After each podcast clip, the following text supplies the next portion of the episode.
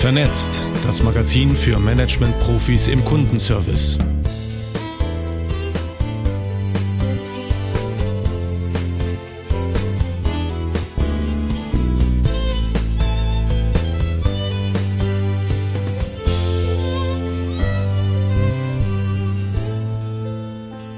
Vernetzt, Ausgabe 23 im ersten Halbjahr 2021. Das Gamechanger-Jahr für unser Arbeitsleben. Autorin ist Iris Gordelik, Sprecherin ist Inka Grabowski. Mit den Veränderungen des Arbeitsmarktes, etwa durch den demografischen Wandel, den War for Talents, die Globalisierung und das neue individuelle Selbstverständnis von Arbeit, denken Sie an die Generationen XYZ, die Digitalnomaden oder das Thema Gender Mainstreaming, beschäftigen wir uns seit Jahren. Und uns war klar, da wird sich einiges ändern. Doch nun kommt die Veränderung schneller als erwartet. Die weltweite Pandemie 2020 wird als Accelerator, als Turbobeschleuniger in die Geschichte eingehen.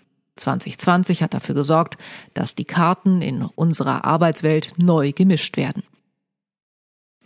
Die neue Sichtbarkeit des Privaten. Für manch eine Führungskraft war es ein Schock. Plötzlich gucken meine Mitarbeiter in mein privates Büro, die Küche oder das Wohnzimmer. Zum Lockdown gab es keine Möglichkeit, dem auszuweichen. Für Siezer, Büroabschließer und Elfenbeinturmsitzer, denen Abstand zu ihren Untergebenen als notwendiges Mittel der eigenen Autorität dient, ist das ein schlimmer Zustand. Gleiches gilt für unsere Geschäftskontakte. Als ich in einem Zoom-Meeting von einem Kunden mit den Worten begrüßt wurde, schöne IKEA-Kommode haben Sie da, wurde mir noch einmal deutlich, was wir alle von uns preisgeben. Die meisten von uns sind die Trennung von Beruf und Privat einfach gewohnt. Das spielen wir gut, ohne darüber intensiver nachzudenken. Wir haben Klamotten fürs Büro und welche für privat. Ein repräsentatives Büro für Kunden und eines nur für uns. 2020 hatten wir noch nicht einmal die Chance, darüber nachzudenken. Das war wie ins Zimmer zu kommen, ohne anzuklopfen. Inklusive bösen oder lustigen Überraschungen, je nachdem, wie man es sehen möchte. Die Grenze zwischen Beruf und Privat ist 2020 ausgesetzt worden. Kinder sind dabei, wenn Mama oder Papa mit dem Headhunter telefonieren. Mein Kunde erzählt mir, er habe dieselbe IKEA-Kommode. Meine Dudesquote ist rasant gestiegen. Das private Ich ist kein geschäftliches Geheimnis mehr. Die Frage ist, ziehen wir die Grenze wieder hoch, wenn die Pandemie ganz vorbei ist? Oder war das vielmehr das Überwinden einer der letzten inneren Hürden für die nächste Lebensform, das Work-Life-Blending, die völlige Verschmelzung von Privat- und Arbeitsleben? Work-Life-Balance war gestern, Work-Life-Blending ist da. Machen Sie sich doch bitte einmal die Mühe und notieren Sie die Uhrzeit, wann Sie beruflich chatten, posten oder Posts lesen, Mails bekommen, WhatsApp-Nachrichten checken und so weiter. Vermutlich geht es Ihnen wie mir. Von der vielbeschworenen Kernarbeitszeit 8 bis 17 Uhr haben wir uns spätestens 2020 verabschiedet. Anfang Januar hatte ich ein Skype-Meeting mit Geschäftspartnern, bei dem sich herausstellte, dass wir alle aus dem Urlaub heraus teilnahmen. Niemand hatte auch nur im entferntesten darüber nachgedacht, den Termin wegen Urlaubs zu verschieben. Dabei war Work-Life-Balance, die Trennung von Beruf und Privatleben, Personalern und Gewerkschaftlern in den letzten Jahren der heilige Gral zum Schutz der Arbeitnehmer. Dahinter verbirgt sich die Vermutung, Arbeit als mühsame Pflichterfüllung zu sehen und vom erholsamen Privatsein zu trennen. Doch 2020 zeigte sich, dass eine erstaunlich große Zahl an Menschen ziemlich zufrieden mit der Nichttrennung durch Homeoffice war. 94 Prozent der Österreicher befürworten das Konzept Homeoffice und wollen auch nach der Corona-Krise daran festhalten, sagt OTS Wirtschaft 12 2020. In Deutschland waren es 70 Prozent im Juni 2020, sagte BIDT. Tendenz steigend. Probieren geht über Studieren. So zeigt sich in der Praxis, höhere Flexibilität, mehr Autonomie und höhere Produktivität machen die Beteiligten eher happy als groggy. Corona als Job Creator. Die Corona-bedingte Homeoffice-Zeit war auch eine Zeit, über das eigene Leben, den Job und den Sinn der Arbeit nachzudenken. Weder Chef noch Kollege kontrolliert, was auf meinem Bildschirm zu sehen ist. So lassen sich nebenbei prima YouTube-Videos ansehen, Aktienkurse beobachten oder der Podcast zum Hobby hören. Da ist vielleicht der Teamleiter im Callcenter auf die Idee gekommen, endlich seinen Angler-Podcast ins Leben zu rufen.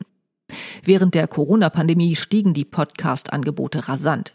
Wir hatten innerhalb einer Woche einen Anstieg von Neuanmeldungen um 98 Prozent, so der Podigy CEO Matthias Seuker auf investorenszene.de. Oder Rebecca Groß, die im September 2020 zusammen mit ihrer Mutter den Pakiaka-Laden eröffnet hat. In dem kleinen Ort Tafers in der Schweiz können Kunden Reis, Linsen, Nüsse oder auch Seife und Putzmittel kaufen. Unverpackt. Kundinnen und Kunden bringen ihre eigenen Behälter mit. Die Idee dazu habe sie schon lange gehabt. Während des Lockdowns hätten sie und ihre Mutter viel Zeit zum Nachdenken gehabt. Wir konnten in dieser Zeit unsere Vision schärfen. Ihren Job als Kinderbetreuerin hat sie an den Nagel gehängt und in der Corona-Krise den neuen Laden geöffnet. Im Dezember 2020 verzeichnet das Portal startups.ch eine Rekordanzahl an Gründungen. Trotz oder gerade wegen der Pandemie, so der CEO Michele Blasucci. Die Zahl der Neugründungen in den Branchen E-Commerce und Lebensmittel hat sich zwischen Mitte März und Ende Mai 2020 verdoppelt, schreibt Startup Detector. Erheblich zugenommen hat auch die Zahl der Neugründungen im Bildungssektor. Ein Beispiel ist das Bildungsstartup Kita2Go. Als die Gründerin Marie-Louisa Puttig im März zu Hause bleiben musste, kam ihr die Idee für eine Plattform für Eltern von drei bis sechsjährigen.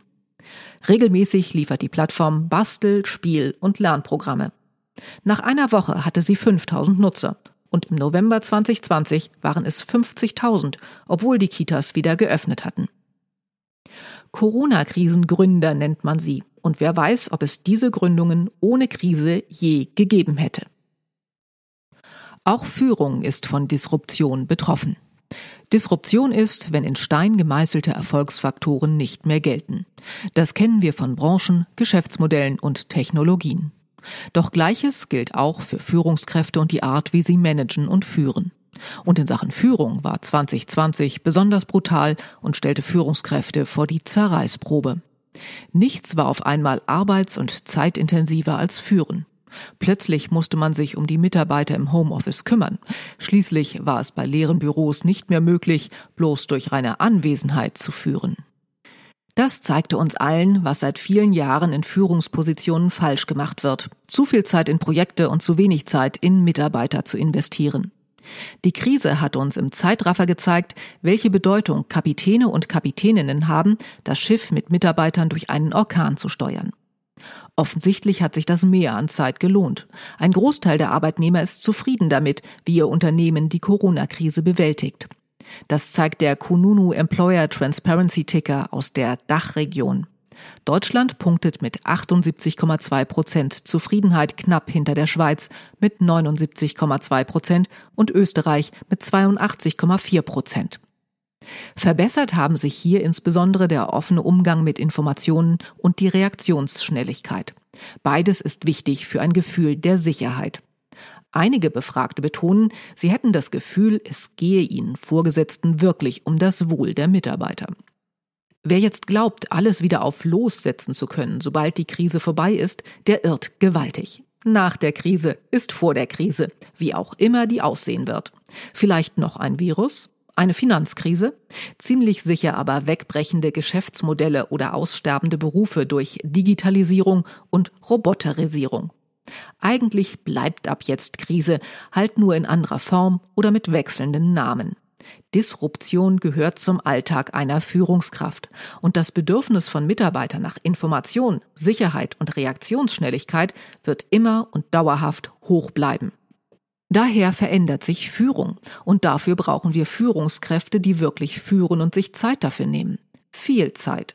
Führungskräfte müssen entlastet werden von Projekten, Sonderaufgaben und sonstigen typischen Managementaufgaben.